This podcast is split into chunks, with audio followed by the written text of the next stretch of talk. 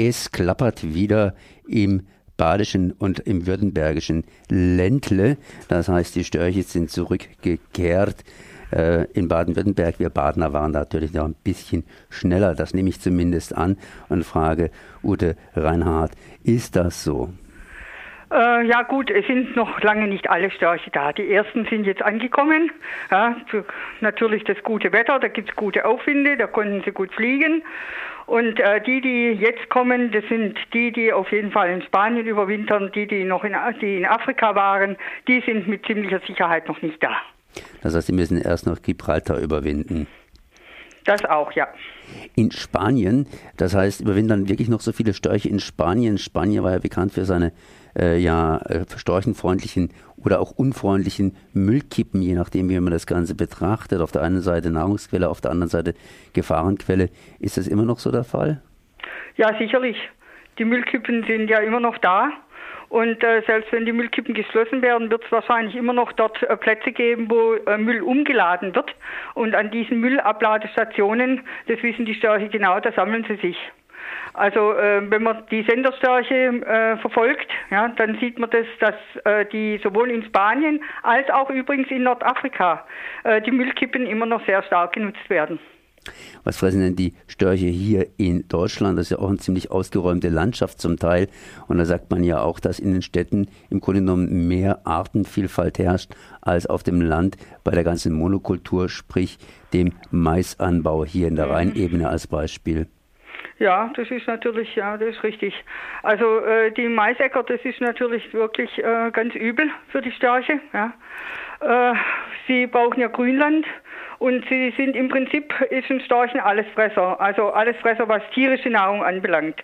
Da wird, ähm, da werden sehr gerne Würmer genommen, auch äh, kleine Egel, äh, Amphibien, falls sie noch gibt, also falls noch vorhanden, äh, zum Beispiel auch Kaulquappen, Molche, Frösche, aber wie gesagt, es gibt kaum noch. Dann äh, Mäuse und wenn die Jungen klein sind, brauchen sie natürlich keine Nahrung. Da werden halt äh, hauptsächlich Insekten und äh, also Käfer, Heuschrecken und so weiter verfüttert, äh, als auch dann eben Würmer, wobei man sagen muss, die Regenwürmer haben jetzt nicht den Nährwert wie ähm, Käfer oder Heuschrecken. Wenn es zum Beispiel ein gutes Maikäferjahr ist, dann merkt man das deutlich in der Ecke, wo die Maikäfer sind, dass dort auch der Bruterfolg besser ist. Und letztes Jahr gab, haben sich zum Beispiel die Heuschrecken bereichsweise sehr früh entwickelt und dadurch konnten sich äh, die Jungen dann auch von Heuschrecken ernähren und waren dann deutlich auch im Gewicht besser beieinander.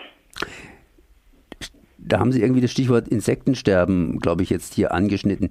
Das heißt nochmal, ähm, wie sieht es denn jetzt aus in Baden-Württemberg? Wir haben ja jetzt einige Störche, die sind jetzt wieder in der Population angestiegen.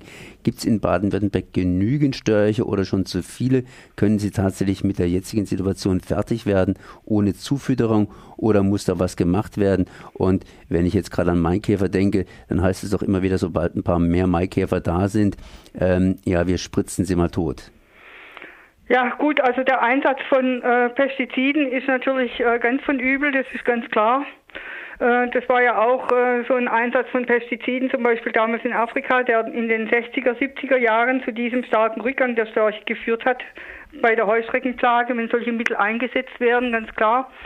Aber ähm, solche Zufüttern ist keine Lösung. Ja, wir sollten auf jeden Fall schauen, dass wir Nahrungsgebiete erhalten, wenn es geht, auch verbessern. Das heißt, es soll äh, kein Grünland mehr umge es darf kein Grünland mehr umgebrochen werden und äh, das Grünland sollte möglichst auch feucht, wechselfeucht sein, nicht zu intensiv genutzt werden und äh, vor allen Dingen auch nicht alle große Schläge gleichzeitig gemäht werden, weil die, auch die Beutetiere der äh, Störche müssen sich natürlich vermehren können. Ja, und wenn äh, große Schläge ge äh, gleichzeitig gemäht werden, haben die Beutetiere keine Rückzugsmöglichkeit mehr, können sich nicht vermehren und diese Flächen sind sehr schnell tot. Das sind natürlich ihre Forderungen. Auf der anderen Seite, wir haben auch die Bauern, die haben natürlich auch ihre persönlichen Interessen und wir haben natürlich auch das Ländle, das entsprechende Richtlinien hier äh, vorgibt. In Bayern ist man ja dabei, die Artenvielfalt per Gesetz ähm, irgendwie festzuschreiben.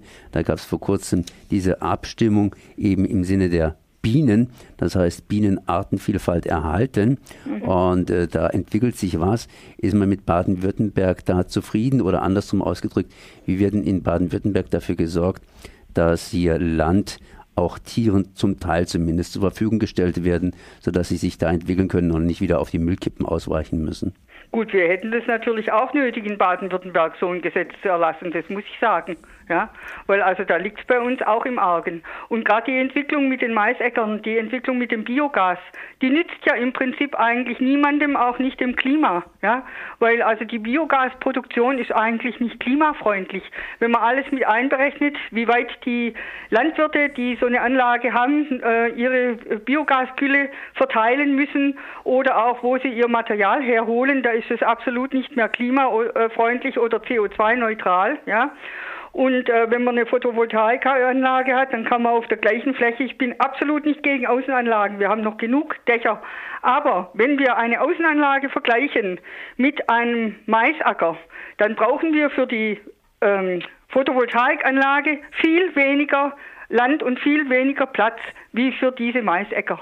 Und das ist also völlig irrsinnig, was da passiert. Und den Landwirten nützt eigentlich auch recht wenig, weil nämlich die Betreiber von den kleinen Anlagen, die haben sehr, sehr stark zu kämpfen.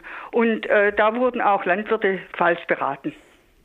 Auf die Störche zurückzukommen, jetzt äh, kommen die Störche an, finden ihr Nest vor und beginnen sich da oben anzupaaren. Ich habe gerade eine aktuelle ja ein aktuelles Beispiel aus Staufen-Grunern. Da paart sich ein Storch an und äh, da passiert nichts. Das heißt, äh, ich vermute mal ganz einfach, dass die beiden so ein bisschen homosexuell sind. Kommt es eigentlich häufiger vor, dass Störche hier Schwierigkeiten haben bei der Eiablage bzw. bei der Paarbildung?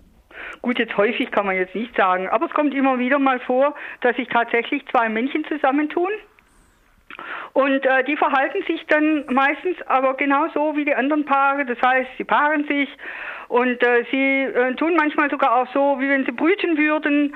Ähm, sie würden sich auch freuen, nämlich meistens, wenn sie jetzt tatsächlich Eier hätten äh, und würden die mit Sicherheit bebrüten. Die hätten auch gern Junge die schauen das natürlich dann auch von ihren Nachbarn ab. Ähm, ja, und dann kann so ein Paar dann auch mal zum Problem werden, weil sie ihnen eben langweilig ist, weil sie äh, lieber eigentlich gerne selbst Junge versorgen würden, greifen sie dann andere Nester an und sorgen dann dafür Brutausfall. Das ist also schon ein paar Mal passiert. Heißt es Brutausfall oder übernehmen die ganz einfach das an, den anderen Horst und fangen dann an, so wie die Katze zum Beispiel, die ähm, Ratten säugt, die fremden, die fremden Jungen dann aufzuziehen? Würden sie machen, aber das schaffen sie natürlich nicht, weil das andere Brutpaar ist ja auch noch da. Die verteidigen natürlich ihre Jungen.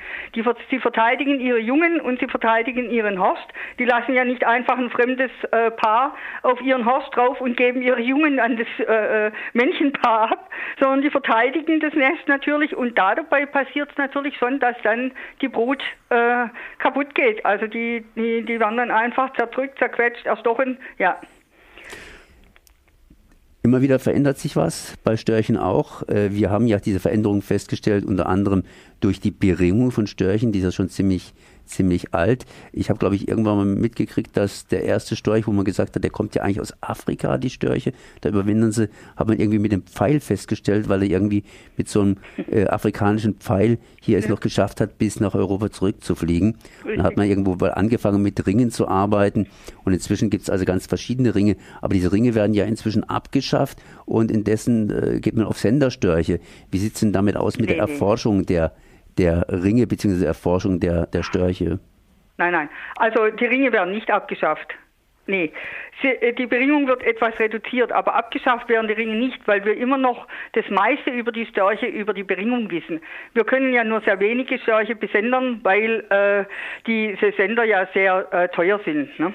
Und äh, bei den Ringen ist es jetzt so, dass wir seit letztem Jahr eine Reduktion in Baden-Württemberg haben. In anderen Bundesländern wird ja auch nicht flächendeckend beringt. Und im äh, Zuge jetzt, also in Anbetracht des Populationsanstiegs, äh, wurde dann diese Reduktion beschlossen. Das hat verschiedene Gründe.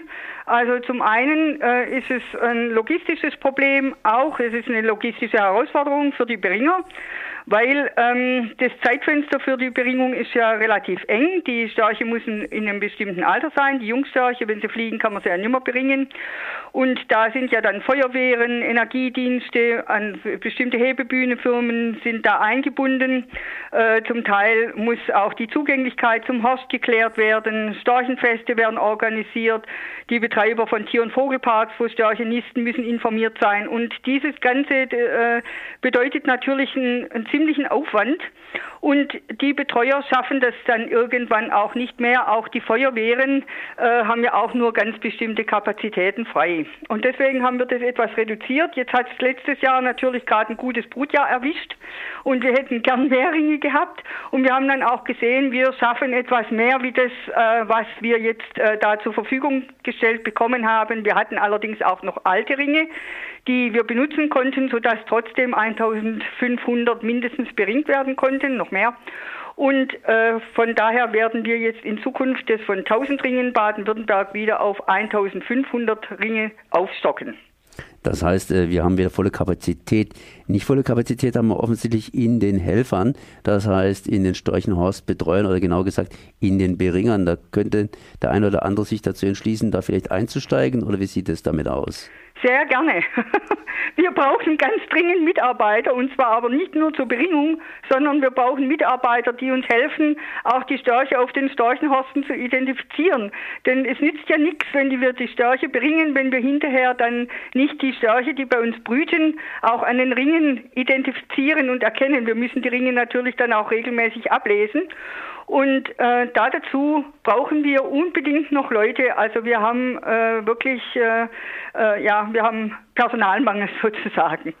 Und das ist natürlich garantiert auch eine schöne Geschichte. Ich nehme auch an, dass da die eine oder andere Sache läuft, von wegen Beratung, was man machen kann, um entsprechende Storchenwiesen anzulegen.